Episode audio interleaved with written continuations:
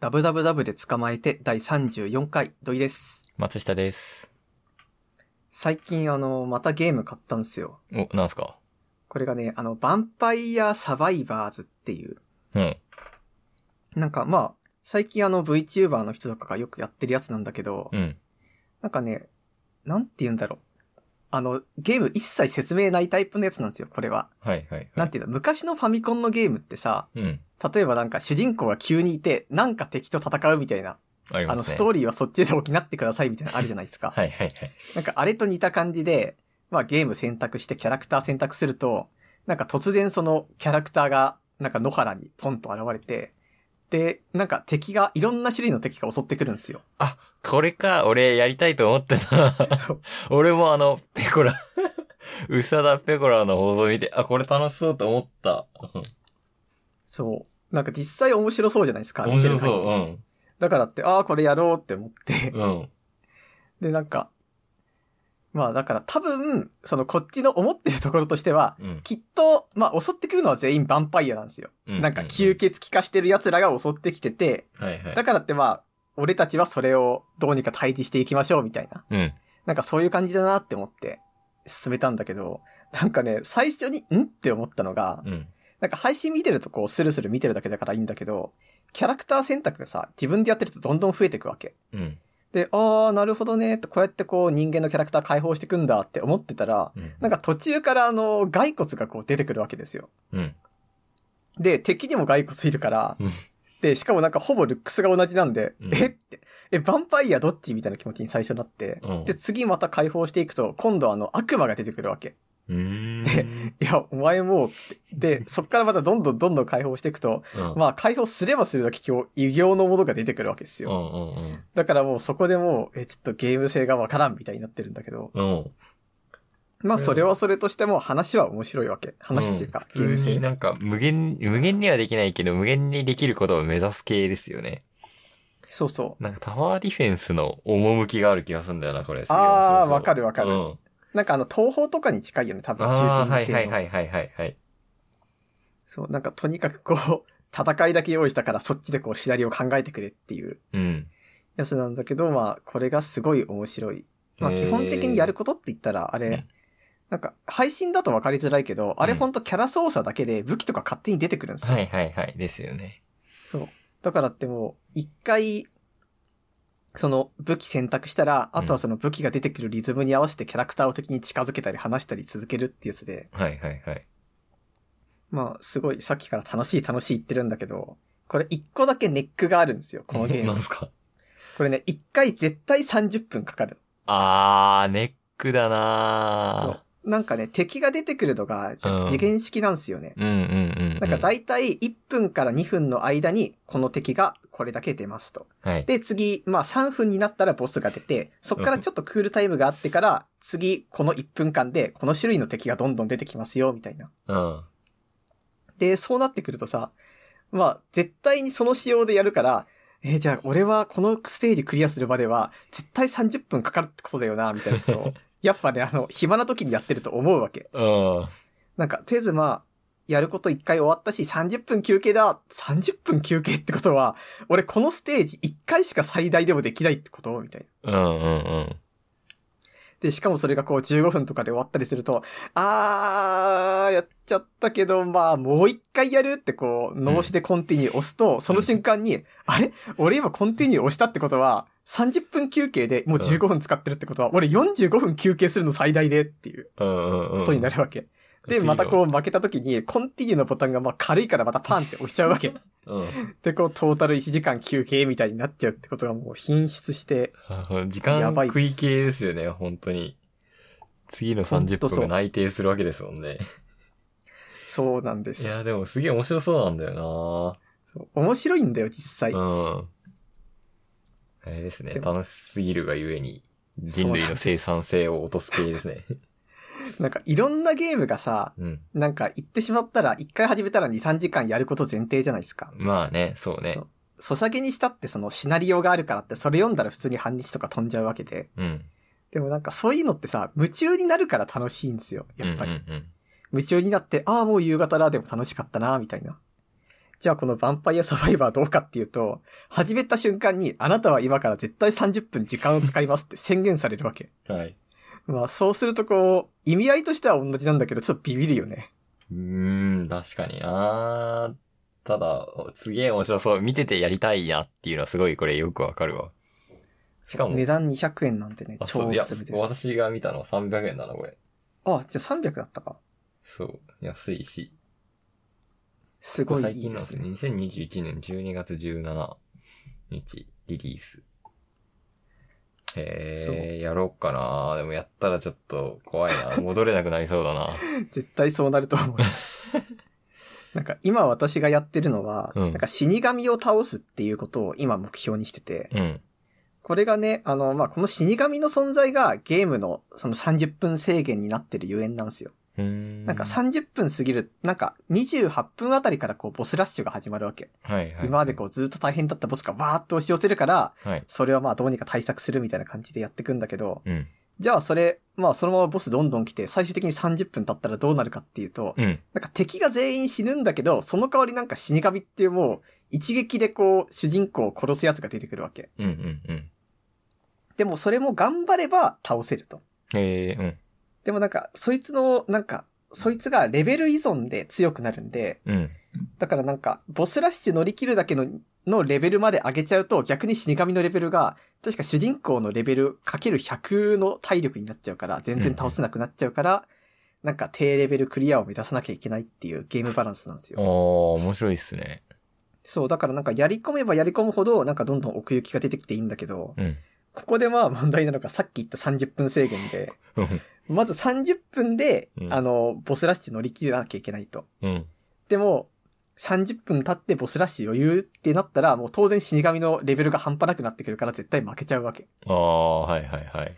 じゃあ、低レベルでクリアしなきゃいけないよねってなると、今度は20何分とかで負けちゃうわけですよ。レレベルが足りないから。。ああ、そう、なるほど。そういうゲームだったのか。そうそう。だからそれで毎回こう20分とか使っていくと、ああ、またダメだったって3時間使って、ああ、もうそろそろ頑張るぞ。他のことやんなきゃいけないし、もうワンゲームだってする時のクリックでまた30分発生するから、ああ、なるほどね。やっぱね、これは本当にこう、大人、時間を守れる大人だけが遊べるゲームですよ、これ。へえ。あ、じゃあこれあれなんだ。30分以上、1時間ワンプレイにかかるってわけでは決してないんだ。無限にできちゃうわけじゃないんだな。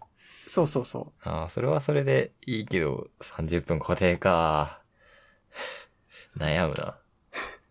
う。なんかね、ちょっとこう、ゲームセンターっぽいなとも思ったね。なんかワンコインンでどこまでできるみたいな感じと同じで、あ一ー回のこう、はいはいはいこのステージ内であなたはこれこれをしてください。ただし制限がこれだけありますみたいな。はいはいはいはい。なるほどね。だからそういうなんかレトロな楽しみがあっていい感じですね。いやー、やろっかな。まあ実際、なんかあのお菓子買うぐらいの値段ですから、買でっすねてみるだけ買ってみてもいいと思います。やろうと思います。そう、前からね、気になってはいた。私、最近やってんのが、サイバーパンク2077やってます。おそれ結構前のゲームじゃないそう、結構前なんですけど、えっ、と、最初にリリースしたのがもう1年ぐらい前だと思うんですけど、えー最初結構バグだらけだっていうので、えー話題になりまして、ちょっと修正に長い間かかりますけど、ちゃんと修正しますっていうリリースだったんですね。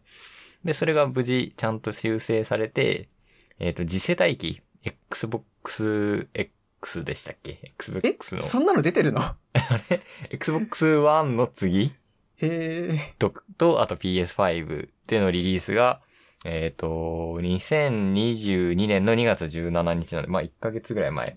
うんで、まあ PS5 持ってるんで、まあ PS5 でやろうかなと思ってたんで、やってみたんですけどね、すっげえ面白い。へえ。うん、マジでね、これを待ってた、俺は。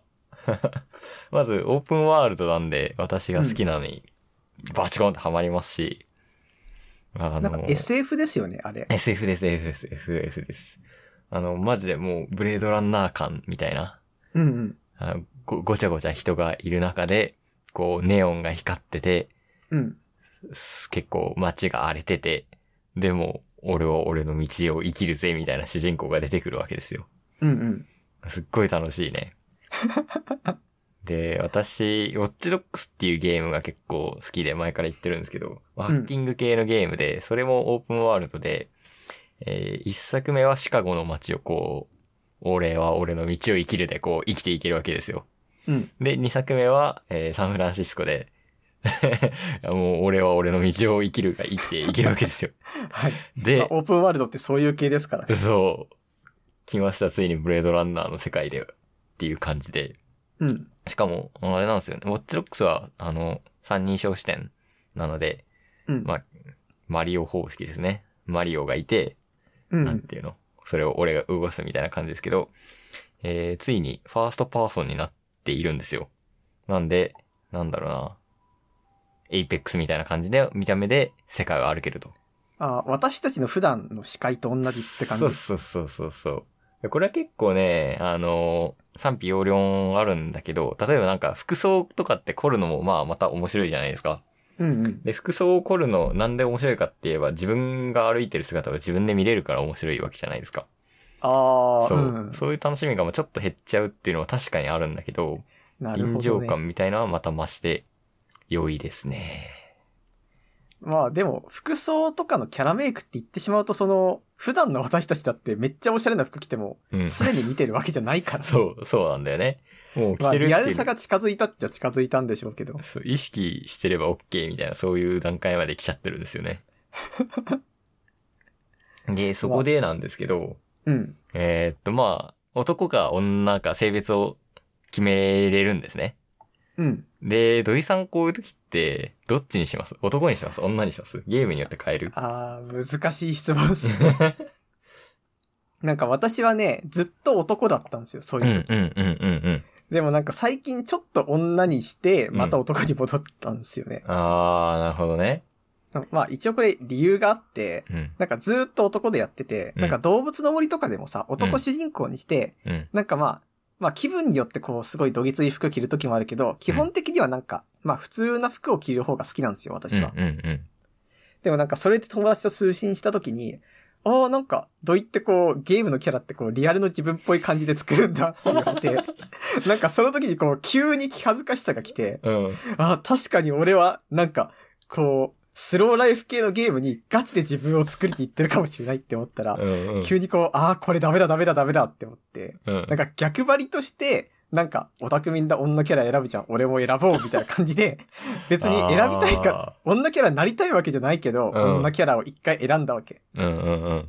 で、まあそれでゲームいくつかやったんだけど、うん。なんかやった結果として、いや別に私女キャラになりたくないなって。うんうん。別になんか、んか、なんかここまで、なんか言い方がすごい難しいんですけど、うん。別に私は性自認が男だし、うん別になんかそこでまあ、女の子の可愛いキャラとかじゃなく、別にゲームの中で、なんか男ってしてもいかつい顔ばっかじゃないじゃん、キャラはメイいクが。はいはいはい。だから男で中性的な顔にして、で、可愛い服着るとかでも、あー私はなんかいいわけ。うんうんうん、まずキャラクターの性自認が男になった上で、うん。まず私の好みの可愛い服を着させられて、はいなおかつそれで私が楽しめてるんだったら、うん。キャラクターの性自認と私の好みがそこでガッと一つになってるから。はいはいはいはいはい。だから最近はまた男に戻ってますね。いやー、俺の一歩先行ってますね。でなんか、うん、悩みがあるんですか、今。いや私、あ、そうで、このサイバーパンク2077って結構キャラメイクできて、あの、男だったら、うん。まあ、唇結構何種類かとか、もう目とか、まあ女でもそうなんですけど、うんキャラメイクできるんで、キャラメイクできると、ちょっと女性キャラクターやりたくなっちゃいません。 ああ、そっち派なんだ。そう、可愛くしたくなっちゃうの。可愛いキャラクターをプレイしたくなっちゃって、うん。そう、私もずっと男派だったんですよ。ポケモンも男でやるし、どうんうん動物の森も男でやるし、あとなんだろうな。うん、とりあえず男派だったんですけど、最近、最近っていうかもう、女の人を選ぶ気持ちすごい分かっていたので、あ満を持してちょっと女の子でやってみるかと思って、サイバーパンク2077はもう、キャラメイクをがっちりして、もう可愛いって感じで、あのゲームって可愛い系のキャラメイクできるんですか頑張ればできるんです よ。 結構頑張んないとね、ダメ。うん。やっぱ日本人好みじゃないっていうか日本人。まあ、彫りが深いからね。あ、そうそうそうそう。日本人が思う可愛いとやっぱちょっと違う感じはするんですけど。うん。で、えー、そうですね。あの、それで、まあ最初のうちはね、声とかも女の子だし、まあちょっと可愛い、可愛いではないですけど、俺、学校可愛いみたいななんだろうな、うんあの、スカーレット・ヨハンソンみたいなああ、わかるわかるわか る。感じで、私は私の道を生きるの武闘派みたいなうんキャラクターを作ってやってたんだけど、なんとですね、サイバーパンク2077、恋愛要素があるんですよ。へえ。恋愛要素あるなら男でやって。 だってそうじゃないですか。そうだね。そうなんですよ。で、結構サイバーパンク2077の特徴の珍しいところが、うん。えー性別は固定なんです。どっちももう最初に選べ、選んだら固定なんですけど、うん。えー見た目を男でも女にできるんですよ。声もできるんですよ。ああ、すごいそね、うそれ。だか正ら義、人だけ決めるみたいな感じなんだ。あ、そうです、そうです、そうです。それはまあ面白いんですけど、じゃあうん今から男を、女の、性別は女だけど、もう男のボイスにして、男の、もう目とか顔つきにして、もう。うん恋をするのは、 恋愛対象は男なんですよ。まあそういう世界があるのも全然いいし、うんあのね、そういう方も全然いるとはわかるんですけど、うん、私は男で女のキャラクターと、あの、プレイしたいわ けです。なるほどね。そう。え、それってさ、例えば、なんか、女のキャラにして始めてもさ、女の人と恋愛ってできないんですか、これがね、できないんですよ。な、不自由さあるな、 そこ。そう、だからね。いやー、ミスったなと思 って。なるほど。そうだからえ、サなイんかバーパンク。男の子みたいなキャラクターいないんですか可愛い子。あー、いるし、う。うんん、いるし、なんだろう、恋愛対象じゃないけど、なんか、うーん、サイバーエロみたいなことも出てくるわけですよ。へえ。ブレードランナー2077でもあったんですけど、そういんううんうバーチャルな感じの。そのサイバーエロの相手は、 言い方は良くねえけど、うんサイバーエロの相手は女性にできるんで、うーん、まあ、望みは叶えられるけど、 でもな、ゲーム、それは何あくまでもサブ的な要素で、うん。ゲーム内恋愛要素としては、やっぱね、男の人になっちゃうんですよ。あそれってじゃあ、あの、妄想の中ではう、ん。あの、男になれるけど、現実は女の体みたいな。あ、そうそうそうそうそうそう。なるほどな。だから、まあ、サイバーパンク2077超面白いし、もうぜ、絶対やった方がいいとは言わないわ。まあ、多分ハマる人にはね、めっちゃハマるんですけど、うん。あの、ぜひ、性別は、あの、好きな方の性別と逆にするといいと思いますね。難しいね、なんか。そう。いや、それ後から知ったからね、今はもうしょうがないから、女の子の顔に戻して、私は私の道を生きて、まあちょっと、男をもてあそんでやるお女になってますよ。なんか、それ気になったのがうさ、ん。うんあの、オープンワールドじゃないですか。うっん。てことはさ、同時に複数人と付き合うとかになるわけですかやっぱあーり、やり方によっては。うん、多分。へえ。 なんか、聞いてるとすごい面白いですね。面白いっすよ。でもやっぱりなんか、それこそ本当に、なんか、さっきも言ってたけど、海外と日本で、やっぱこう、男子男女のなんていうか、容姿の、可愛いかっこいいみたいなのってちょっと違う問題ありますよね。うんうん、あるある。あ、同じことを思ったのが、あの、うん。なんだっけ、えー、名前が出てこない。風化雪月、ファイヤーエムブレム、風化雪月でも、えーと、男、うんベレスと、んベレ、ベレスと、あとなんだっけ男なんだっけなんか主人公が、あれ男女いるんだっけそうです、男女いて、えーっと、うんそっちも恋愛要素があるんで、えーっと、男を選ぶと、お 女の子と結婚できるんで、うん。あの、そうですね。好きな性別と逆の方へ。まあ、で、ファイアーエムブレムは結構周回ゲーなのでね。一周目は、あの、男で、お二周目は女の子でもいいんですけど。ね、あの、恋愛要素があるゲームは、ちゃんと性別選びましょうっていうのが大事かもしれない。。あーまあそうですね。素直に、いや、まあでも素直にってなんだって話ですよ そう言ってしまうと。だってゲームなんだからそれは性別変えたい人だっているよ、みたいな。そうなんだよなでもなんかこれ難しいところだと思うんですよ、きっと。うっん。ていうのも、要はその、あな、なんかゲームとしては、あなたの性別に合わせてください、性自認に合わせてくださいっていうのは、うん。まあ、プレイヤーの分身になってほしいからなわけじゃないですか。うんうんうん。だからってまあ、仮にこれであなたは男で政治人も男だけど女の子にして可愛いキャラクターを使うっていうゲームを作った時に、うん。それがその、なんか、女の子を操作するっていううん、こう、目的が生まれるわけですよ。まはあ、いはいはい男女はい別にしてもそうですけどう。ん。なんかそこに対する問題意識とかって海外だとあったりするのかなって、ちょっとだけ思った。どうなんでしどょうう。なんだろうな。考えすぎか。いやでもね、俺は、結構小さいポケモンサファイアとかをやってた時代は、うん。男にするのが本当当たり前だと思ってて、んうん男なのに、おえ、なんで女キャラクターでやってるのっていう、まずそこで結構衝撃を受けたんですよね。あ私もそれあります。そなんかあの配信とか、今うん VTuber とかの見てても、男の人がこう当然のようにこう、女キャラでピッてこう。うんう、。てか女キャラでも言わないで無言でこう選択するわけで、うんうんうん。そういう時に、ああ、やっぱそういう層もいるんだってなって、そうなんだよね。やっぱ考え方の問題なんだろうけど、そうちょだっとね。こう違います。でも結構私はそう、あの、ゲゲームの中でも自分のコピーを作りたいっていうか、あの、あつ森で言う、自分っぽいキャラクターで自分に悠々自適ライフをさせたいっていう気持ちは結構やっぱり俺あるんで、うんうん。あの、そうだな。なんか、可愛いキャラクターをプレイしたいっていうのはちょっと置いといて、自分の性別あった方で遊んだ方が、結果的に楽しいことが多いかもしれないっていうのは思い直しましたね。まあ実際そうですよ、きっと。そうなんですよ。そういえば、新しく出るポケモン、次に出るやつは、確かなんか男女の顔つきがすごい中性的でしたよね。あ、そうなんだ。なんだっけえー、スカーレット、バイオレットみたいなやつでしたっけそうそうう。なんか見たんだけ。ど、へーうんなんかね、男女の顔つきがどっちも、まあ男、女、まあどっちとも取れるみたいな感じで、うんうんうんどっち。かっていうと性別を選ぶっていうよりも服装の好みを選ぶみたいな感じのキャラ選択になってた。へえ、そうなんだ。うん。だからまあ、なんか、こういうのでもやっぱ時代の反映あるんだなって思いましたね。確かに。そっちの方が、まあ、逆を選んでも楽しめるというか、いう感じがしますね。うん。へえ、あ、本当だ。なんかすごい可愛らしい顔つきじゃないですか、どっち可も。愛いっすね。まあ、絵、絵のあれもあるだろうけど、うん。絵のタッチもね。へえ、でも、なんかいいっす ね。制服感が。そう。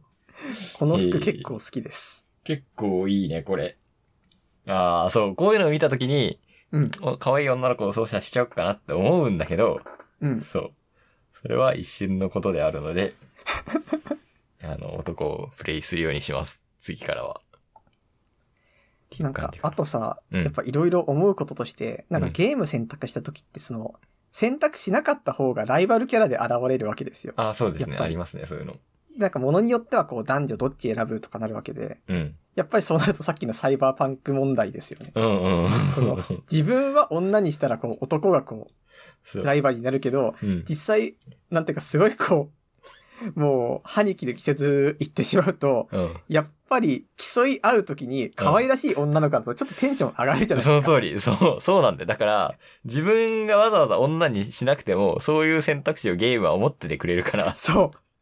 だからむしろ女の子を選択することによって、うんまずい相手が男になるし、うん。なんかその上でこう、競い合ってライバルで、なんか友達以上恋人未満じゃないけどすごい友情を超えた熱い関係みたいなのをこっちが想定してそうそうそうゲームをプレイしていくと、一回その女の気持ちにならなきゃいけないわけですよ。そう気そう持ちそとうしてそうそうそう。ワンクッション入るんだよね。そう。なんかちょっと感情移入が遠の いてしまうんですよ。そうなんだよ。ちょっと違くなるんだよね。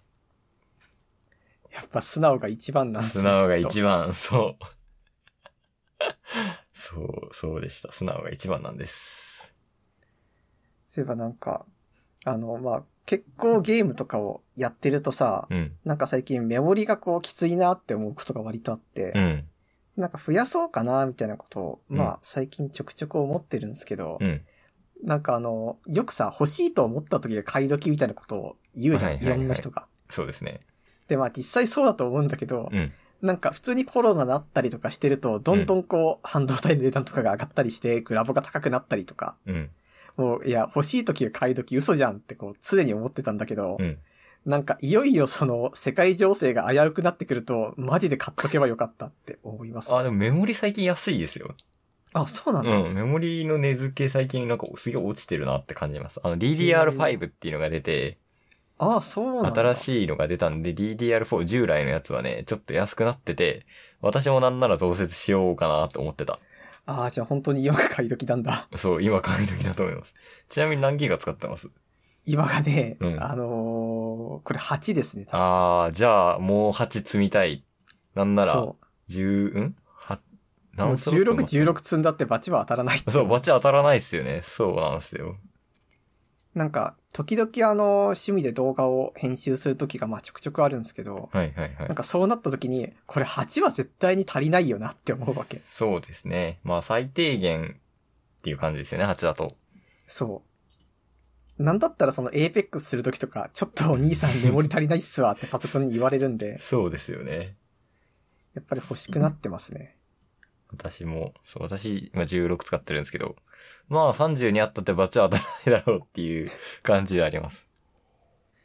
なんか実際その、今だともう PS5 とかの方が自分のパソコンより賢かったりする場合あるじゃないですか。はいはいはいはい。なんかあれに近いものがありますよ。そうですね。なんかどんどんゲームがハイスペックを求めてるんだからこっちだってね強くならなきゃいけないわけです。うんうんうんうん。確かに。最近、自信ありましたね。ああ、ありましたね。 何してましたあの時はね、確か、なんだっけ、ああ、ラジオ聞いてたね、確か。結構あよの、夜アでーしたカイもんブね。が、そうそう。アーカイブ聞いてて、うんそしたらなんか揺れたんですけど、あれさ、最初震度3ぐらいの揺れが来たじゃん、一回あ、そうそうそうそうそう。一回、ゆるいの来て、おおっと思ったら、そう。次にめっちゃでかいのが来たんだよ。なんかちょうどあの、ラジオを聞いて、なんかその時のタイムラインとか眺めてたから、うんなんか最初はこう、つぶやく余裕あったわけ。うんうんあ、うんうん揺れたみたいな。かで、るその後さ、割と長かったから、うん。あ、これ本棚やばいかもって抑えにうんうん、う行ん。ったんですよ、私は。そう。あ、やばいやばいって抑えて、はい。あれ結局1分ぐらい続いた長かったですね。収まるまでうん。だからそれで、ああ、よかったって、そこで一回席ついて、うん。そっからなんか4、5分ぐらいしたらなんかすごいでかいのが来たからさ、うん。もう本当にあれではマジでやばいと思いました。怖かったよね。うん。そう、私は、そう、11時半ぐらいですよね、あれ。なんか私、そそううそうパソコン、最近やってるのが寝る前の30分前にモニターから目を外すっていうのをやって て、偉い。めでっきちゃ偉いてない時も多々あるんですけど、もう。うん11時半、だいたい12時に寝るんで、うん、さあ、そろそろ本読んで30分後に寝る準備しよっかなと思った途端ぐらいにぐらぐらっと来て、そう、1回目が来て、えうん。ビビ、ビビる、ビビるやんみたいな。パソコンつけてたら情報見るんだけどな。でもまあスマホでいっかと思って、スマホ見てたらうん。 2回目の緊急地震速報が来て、先のってこう、P 波と S 波がこう、こう可視化してあと何秒で来ますみたいなのなっああ、なりてますねる。じゃないですか。うんあれを見ながら、お、どんなのが来るんだろうと思ってたら、結構でかくてマジでビビるっていう。そう、本当に。なんか1回目は余裕、余裕とは言わないまでそう。も、まあ、なんかいつものやつですよねそう。いつもの焦るやつなんですよね。そうそうそう。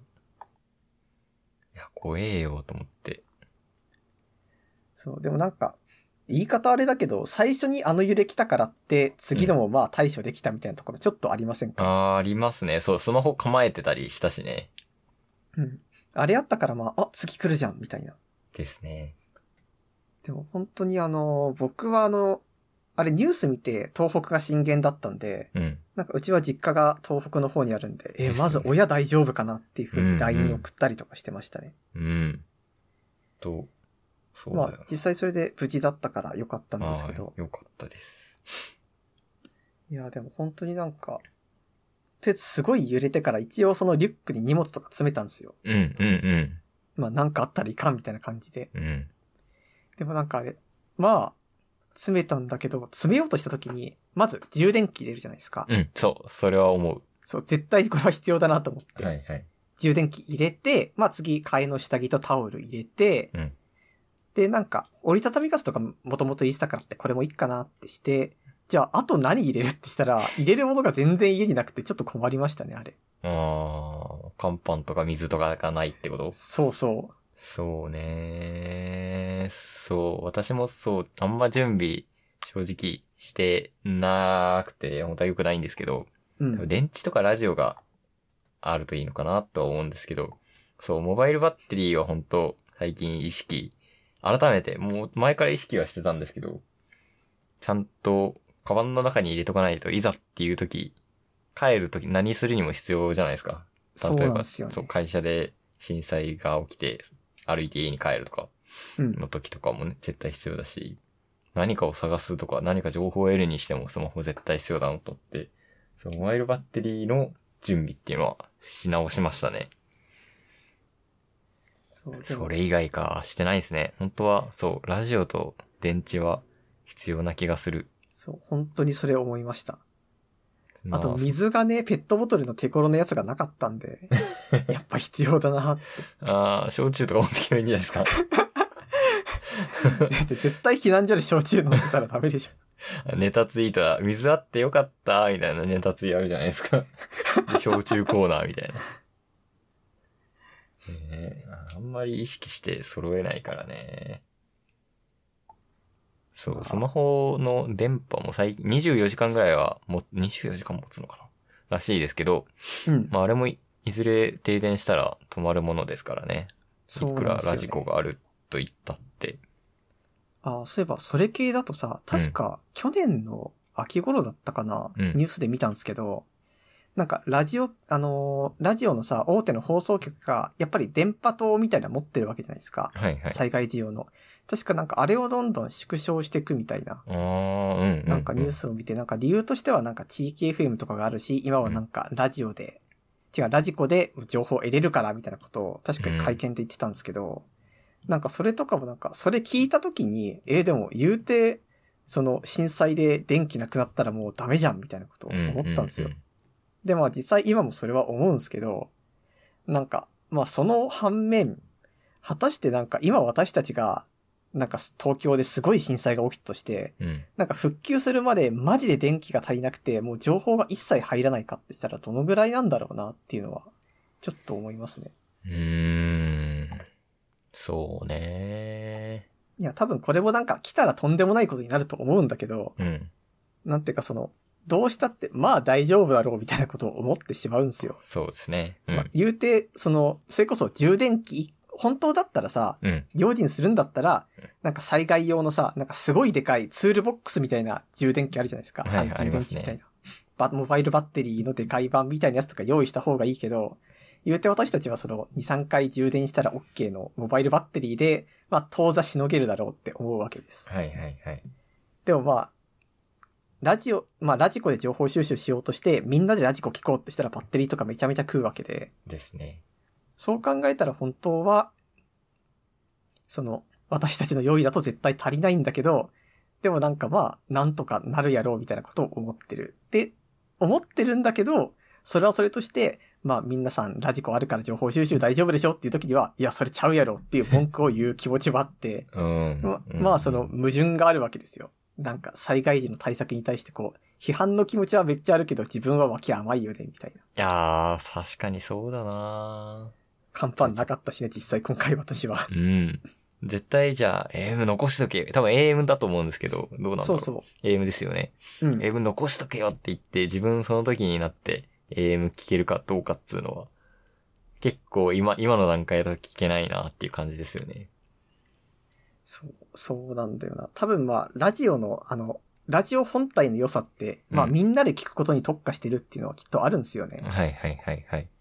まあそれがあるからこそ、まあどうにかな、まあ情報収集しつつ、まあ電池の消費も少ない、手回しもできるみたいな。うん。いやー、ちょっと持っておこうかな。引っ張り出して、電池も、ね、乾電池も、揃えてっていうのが多分正しい対策ですよね。まあそうでしょうね、きっと。なんあかれ作震ってみたいですね災あった時私は東北いたんですけど、ああ、そうだわ。どうでしたあの時は私は、確かあの、それこそ普通に携帯式のラジオがあったんで、うんそれを家族で聞いてましたね。うんうんうん。そうだよな。いやー、そうだよな。あれを経験したのになんで準備しないんだっていう話ですよ、本当 いや、まあ本当 自分に対して。そう。いや、土井さんに対してじいゃないでや。すいよやでも俺も実際そうなんだけど、やっぱあの、喉元過ぎちゃうんですよね。どうしてもうん、そうなんだよな。あとなんか、こうむ、なんかあのー日常のさ、便利度合いが、うんあの頃と今でさ、11年経ってもうぐんと違う気がするんですよ、どうしたっそてう。。変わった。やったって、スマホもこんなさ、普及していなかったです。スマホで何でも揃えられるや、ラジコンも聞けるやつじゃなかったですからね、あそのう時は。そう。昔は本当にこう、iPod 出ました、iPhone 出ましたぐらいだったじゃん。うん。そう、だからあの当時の不便さと、今のその、まあ、モバイルバッテリーだってこんな普及してるわけじゃん、今。うんうん。だから全然違うわけですよ。あの頃って確かそんなないよね、モバイルバッテリー的なもの。ないないない。あの、パナソニックが、モモバブモバイルブースターみたいのを一社だけ出してるみたいな、そうへえ、いう状そ態うだだっったとたん思いまだす。。うん。そう、だからってもう全然違うからさ、なんかその辺から来る舐めみたいなのが絶対あるんですよあ。りますね。なんか、そうね。そういうところでは、逆に価値観アップデートしない方が助かること多いですからね。そう、絶対そうです。いやー、用意しよまあなんか、うん、そうだ、用意しようだな、絶対。う。うん。あれじゃないですか、あの、この、あれで、停電なりかけというか、東京電力電力一泊警報みたいのが、出あたあじー、ゃななっいでてすかましたね。うん。そう、それでも、もう全く、まあ、地震だけじゃないんですよね。地震で、停電起きなかったとしても、その後に不足するっていう事態は全然あり得る話だから、うんうん。いや、地震だけじゃないぞと。他の時も必要だぞっていうことですよね。本当にそうです。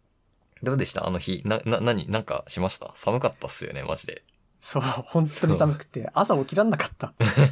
そう、いや、うん、正しい言い方な気がする。もう、正午前はね、エアコンつけないで、そう、一番みんなが電気使ってて、逼迫したらこ時ですよね。そう。我慢して、そう、午後はもうあまりに寒いんで、ちょっとガスファンヒーターはいいだろうということで、うんい。つもと違う場所で仕事をして、寒さをしのぐみたいなことをしましたね。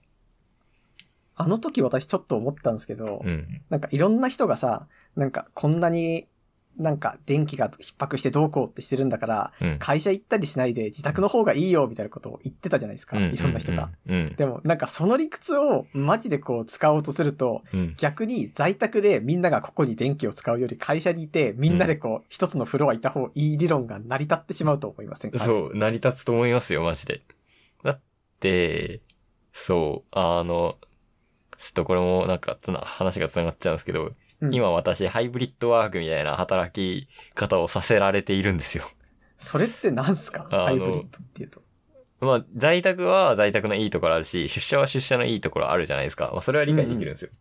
お互い取り入れて、出社と在宅を混ぜて運用しようっていう、結構 Google とかもそういう動きになってるんですけど、へまあ、Google ーほど素敵な会社じゃないんですけど、これ、会社の人聞いてるでしょ、このラジ オやってることが Google 並みだったらまあ理解できるんですけど、 まあね、えっ、と、なんだっけ、 悪口をそこら辺までにして、はい。えっ、と、まあ、そういうことですね。だから、いや半分ぐらいの人が在宅して半分ぐらいの人がリモートすると。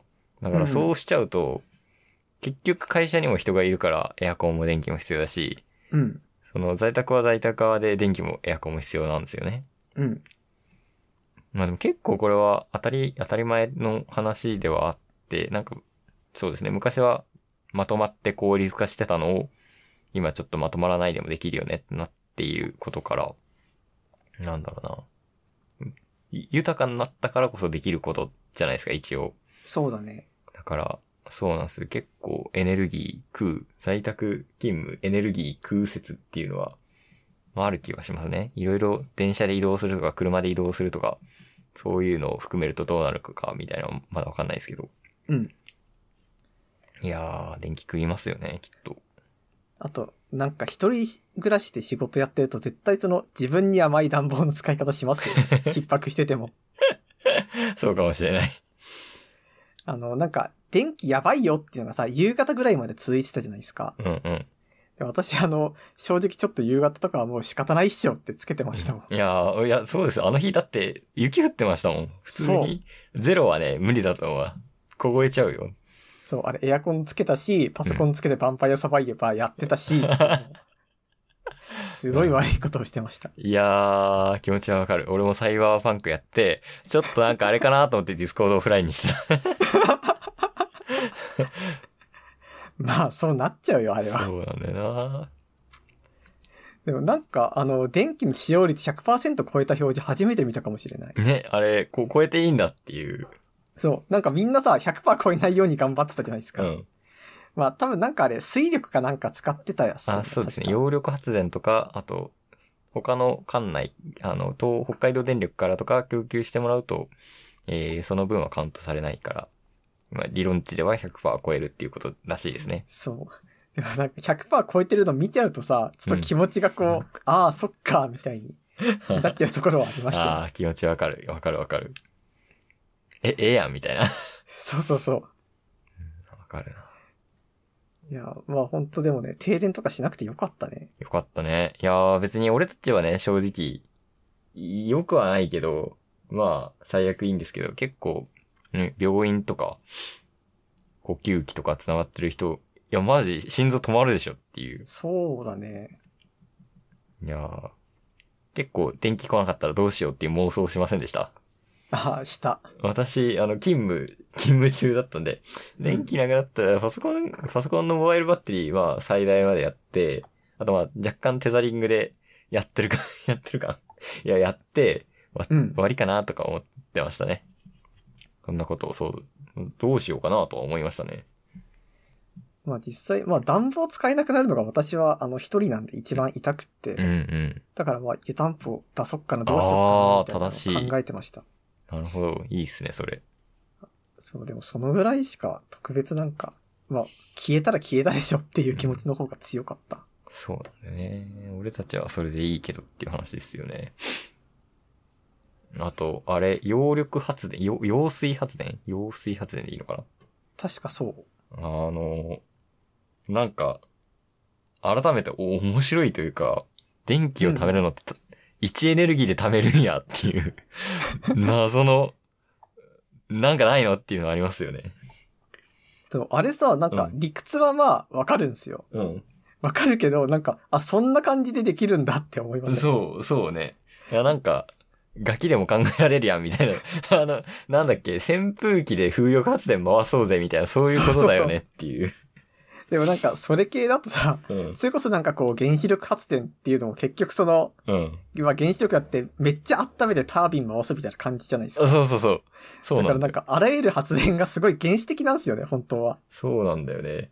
原子力、謎のすごいエネルギーパワーでやってるんじゃなくて、その熱を利用してるだけですからね。そう、マジで超あったかくなりますっていう話ですから。そう。そうなんだよ。昔さ、なんかあの、有明駅とかで、うん。お有明、なんか普通の山手線でもやってたかななんかあの、人が歩くところに、うん。なんか圧力で発電する板みたいなのを置いて、うん。なんかあうの、ーんそれを、なんか発電の足しにするみたいな実験やってたじゃないですか。はいはいはいはいはい。なんかあれとか見たときに、 いや、そんな人の力でって原始的すぎんみたいなことを思ったんですよ。自転車漕いだ方がいいよみたいな。うん。でもなんかこの世のあらゆる発電が自転車漕いでやってるのと同じだったからって、そうですよね。ほなんとか、なんならあの踏むやつと仕組み多分そんな変わんないんですよ。はいはいはいはいはい。なんかそう思うとこう、私たちの生活もしかしてそんな文明レベルって本当の意味で前進んでないのかなって思いました。ね、いやー、電力。なんかすげー、すげー発電できないの かな。シムシティ DS っていうので、なんかいろんな発電所建てられたんだけど、あの世界にまだなってないんだよなっていう。なんだっけなな、うん超、えなんだっけな。超自由号発電みたいのがね、確かできたんだよ。シムシテ ィ DS。バカの名前すぎないそれ。あーえっ、とね、あ、マイクロ波発電所だ。へでえ。これは原子力発電所とかより全然上の、なんか汚染なしの発電所で、 すごい。そう、なんかね、ソーラー発電より圧倒的に発電量大きくて、でも年次がつかないと、あの、示していて年数があるんですけど、うん。それがね、今調べたら2022年から、2020年から使えるってことになってるわ。あで、その次の核融合発電は2050年から。核融ー。な合んはかこれは。未来予想図ですよね、昔の。そうだなぁこれならずと。なんかさ、私が思う一番なんか、かっこいいってか、すごいクールだなって思う発電方法は、うん。なんか前見たやつで、なんか砂漠に、あの、太陽光パネルのすごいなんか、あの、高品質のやつをつけた塔みたいなのを建てるんですよ。うんうんうん。で、さば、で、その周りに、あの、ガラスの、なんかでかい鏡をめちゃめちゃ大量に置いてあ、そこにはいこはいはう、いはい光を反射してやるやつが、ありまなんすね。かあれはもう、まあ、ローテクっちゃローテクだけ ど、あれが一番いいんじゃないかなって、未だに思っいてやまー、土地必要ですよ。す。まあ、日本は天気があれだからっていうのはあるんですけど、でもそれにしたってやっぱ、ああいうのだよ、本当はって思います。そうっすよね。揚水発電所となるものが存在していたのかっていう。まあ、結構あれでまあ、カバーできてる面もあったっていうのはすごいよね。ね、ああのれ仕組みでで調整してるってことですよね。面白いですね。 うん、本当面白い。面白いけど、もうちょい、すごいと思ってた。なんかいいのないのっていう。うん。いいのがあったらノーベル賞ものですね、きっと。そうっすね。 なんか、それこそさ、あの、なんかい、貿易とかの一番のネックが燃料みたいなことをよく言うじゃないですか。うん。なんか燃料問題さえ解決したらいろんな問題なくなるよ、みたいな。うんうん。なんか、それですよね、本当に。発電方法。はい。あ、本当オタクがコミケで発電するとかしかないっす よ。やっぱりオタクダッシュで。ダラダダメラ出しで。 そうだなぁ あ、それで思い出したんですけど、あ、これ全然関係話、関係ない話なんだけど、うん。あの、コミケ会場とかになってるところが、の近くになんか有明になんか仮設展示場みたいなのが前立ってたんですよ。うん。なんか私も前サークル参加した時とかに一回そこ使ったことがあったんですけど、なんかあそこがね、あの、ついに取り壊しになったんですよ。仮設だったからっへーて。うん。で、実際なくなるとね、なんかこう、あ、自分が今までこう、なんか頑張ってた場所が一個なくなるんだみたいな変な気持ちになったね、ちょっと。えー、あ、あれか、東京のオリンピックでそうそ使えなくなった場所の代わりに使えるようにしてた場所みたいなところか。う、そうです。へー。それがなくなって、だから、ああ、確かに俺はあそこでやってたんだよ、みたいな気持ちになってましたね。なんかね、やっぱ自分の家がなくなる瞬間みたいのって私まだ立ち会ったことがないんですよ。うんなんか、引っ越しとかもやったことないし、うん。うん。ないっていうか、実家で一回引っ越したんだけど、うん。それもなんかちっちゃい頃だったり、私が上京してからだったりで全然覚えてなくって。うんで、今の家もずっと住んでるからって、マジで本当自分がこう、思い出に残ってる場所が更地になる体験を、あの、はいはい有明のやつがなくなって初めてしました。なるほどなんか、すごい感慨深いっていうか、ああ、本当になくなったんだって感じでしたね。なすぐ、け、なんか景色がないと思い出せなくなっちゃいますもんね、そういうのって。そう。マジで写真とか撮っておくしかないですね。そういう時は。んうんうんそうですね。まあ、あとはまあ、また全然関係ない話で、マンボウが解除されたじゃないですか。はいはいはい。もうじゃあ、ついに飲み行くか、みたいな気持ちに、まあ、うんなりたいけど、うん。まあ、言うてその解除されただけじゃないですか、そまうでだす。ね。その通りです。まあ、でもなんか、これはすごい勝手な意見なんですけど、なんかもうみんな、こんなたくさん人感染すんの仕方ないムードにちょっとなってません。若干ね、すなんか、多分前のコロナとは若干違うっていう性質もあり、うん。ありますね。なんかもう、ああ、今日も8000人っすか、みたいな。そうそうそうそうそう。なんかまあ、まあ実際こういう風になっていくしかない面はあるんでしょうけどね。そうですね、きっと。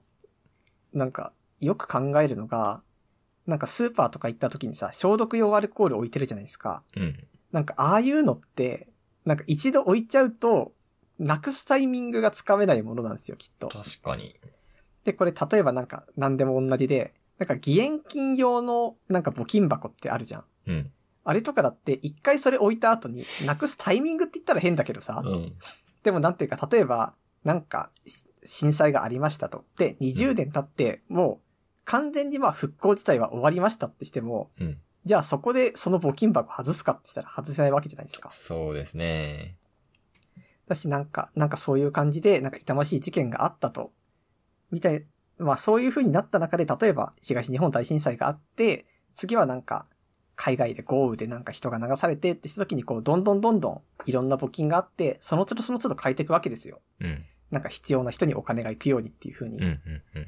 でもなんか絶対にそれでも、なんか募金箱はなくならないと。なんでかって言ったら、その、まずなくすっていう行為は、うんなんか絶対にそのネガティブな意味になってしまうからって。まあそうっすねだ。から募金箱自体をなくすことはなくて、その代わり、その必要な人たちにお金が毎回回るように、毎回こうタイトルが変わるわけです。はいはいはい。で、まあそれ自体はすごいいいことなんだけど、じゃあ、その、募金はそういう風にしてお金が回ってくからいいわけですけど、うん。じゃあこのアルコールっていうのは、これはさ、あの、コロナが終わった後に、また別の感染症が出てこないわけじゃん。そうですね。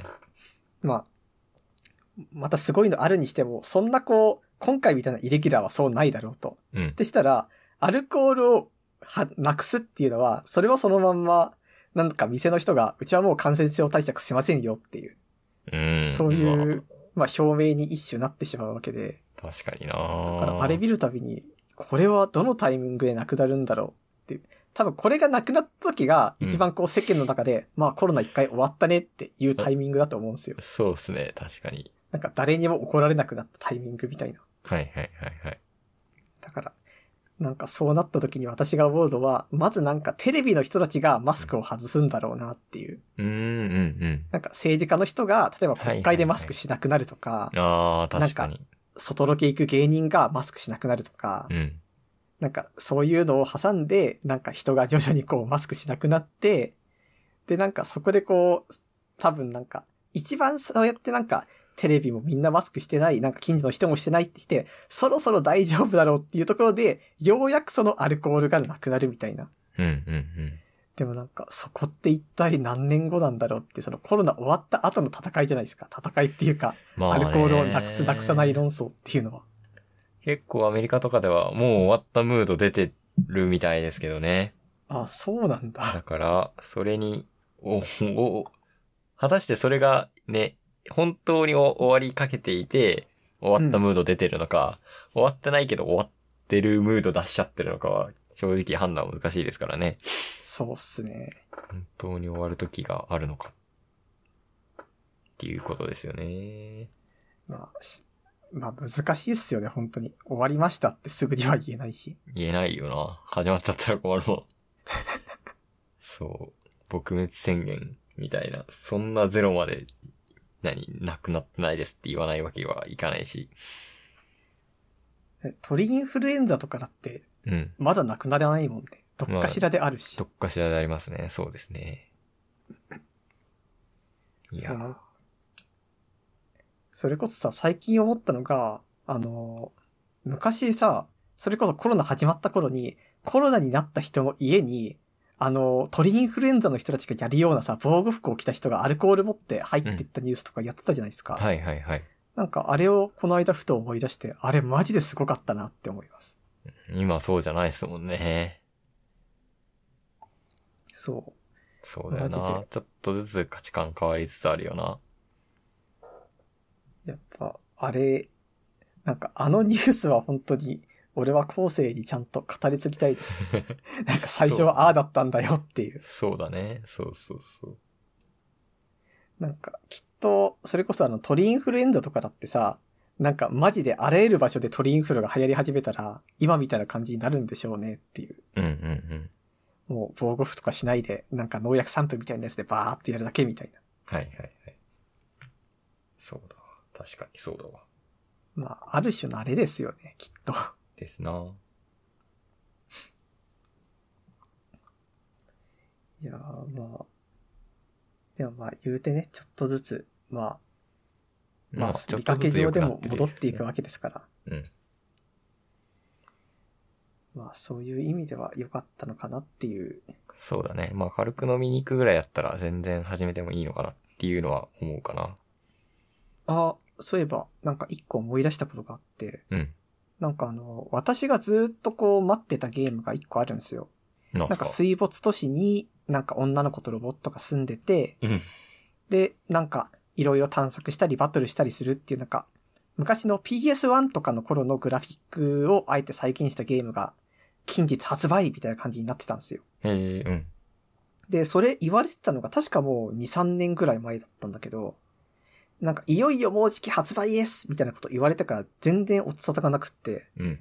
で、え、これどうしたんだって思って、あの、最近調べてみたら、あの、女の子の名前をコロナにしてたんですよ。おー。ってしてたんだけど、それこそ発売するよっていう時期が、なんかまだそのコロナバッシングみたいなのがすごかった時期で、うん。このタイミングで女の子の名前をコロナにすると、多分こう、何かしら問題があると。うん怒られが発生すると。でも、そのコロナっていう名前も伏線になってるんですよ。ああ、そうなんだ。そう。だからって、その、コロナっていう名前を変えると脚本を変えなきゃいけないと。なるほどで、どうするどうするって悩んだ結果として、うん今発表しても絶対にどうしようもないからっていうことで、うんあの、女の子の名前を変えて脚本を変えますってしてから、最近全然発売されてないんで、なるほどね。なんか、あれも、まあコロナ初期の、なんか、いろいろてんやわんやの中で煽りを食らったものの一つなんだよなっていうことをね、最近思います。そうっすね。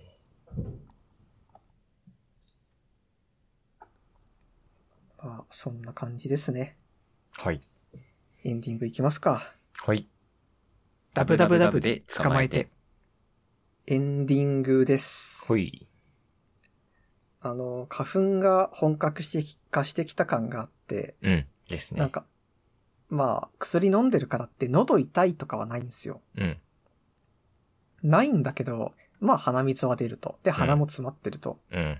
てなった時に、なんかよくさ、あの、花粉症とかで鼻がムズムズするとかうん。いう人もいるじゃないですか。うん。うん。でも私鼻は詰まるけどムズムズがなくって、うん。うん。だから、未だにその、ムズムズってそんなくしゃみ出る直前みたいになってるの常にっていう謎があって、ああ、いや、でも俺ムズムズするな。あれって何なのなんかね、花粉の匂いってわかりますわかあんなあ、いわかるわ かる。そう。なんか花粉の匂いを嗅いで、こう、 花が反応してるみたいな感じになる。花の鳥肌 感。ええいや、実際には鳥肌立ってないと思いますよ。うん。鼻が鳥肌立ってるような感じがする。ブルブルってなるみたいなこと。そう。へえ、すごい な、それ。あ、なんか嫌いなもの飲み込むときみたいな感じか。まあ、そんな感じ、そんな感じ。あ、花粉入ってきたうおーみたいな。 すごい。え、それもう究極の防衛反応じゃない。そう。だでも、それを多分察知した後に、きっと、鼻が詰まったりするんだと思うな。鼻水が出たり。へえ。ああ、じゃあムズムズって大変なんすね、あれ。うーん。まあ、その後に、詰まりが来ますからね。なんかもうあれ、鼻詰まらしてた方がいいのかなって最近ちょっと思うんですよ。いや、そそれはないと思うが。そうかな。結構、じゃあひどいんですね、花粉。うん。なんか最近、うーん、そうなまあ、鼻は、薬飲んでるから、鼻は詰まるし、鼻水は出るけど、そこまでじゃないな、俺。ああ、それは羨ましい。そう。目はかゆいけどね。まあね。それが一番困りますよね。一回痒くなったらもう引き際がないじゃないですか、彼らそは。う。いや、もう書いちゃダメなんですよ。本 当に。うん一回書いたらもう終わり。その日は終わった。でもなんか、こっちのさ、うんあのー詳しくない素人のロジックとしては、要はその、花粉で反応してるんだからって、うん。指に花粉ついてなかったら擦っていいだろうみたいなこと思っちゃうんですよね。いや、ダメだよ。 ダメだよ、ダメだよ。もう、ダム崩壊に近いから、それは。なんか最近思うのは、あのー目を洗うみたいなやつあるじゃないですか、洗浄液のやつ。うんうんなんかあれとか一回買おうかなっていう。うん。まあ、ちょっと、興味はあるけどな、俺も。そう。なんかあれぐらいしかもう目が痒くなる対策はできない気がする。そうね。私が信じてる、涙最強説っていうのがあって。なんすかそれ。涙より目にいい物質はないって いう。確かにそうじゃないですか。自分で出してるわけじゃないですか。ああー、うんそうかな。そうあ、それ自然由来だからみたいなことですか。うーん、まあちょっと近いね。へえ。まあそんなことはないんでしょう けど。でもね、まあ街ですよ。大気。大気が一番。そうすればいずれ忘れると。あ、そう、そああいううなことるは。そういうもんですよ、そね。うなるな、やっぱ。まあ、言うて花粉もでも3月も終わりですから。うん。そうだね。あとちょっと耐えれば。まあ4月中旬ぐらいまで行けばどうにかなるでしょうっていう感じで。うん。そうまあそれをね、期待してます。ですね。さて、じゃあメールアドレスを読みたいと思います。えー、メールアドレスは www-de-tbr tsukamaete アットマーク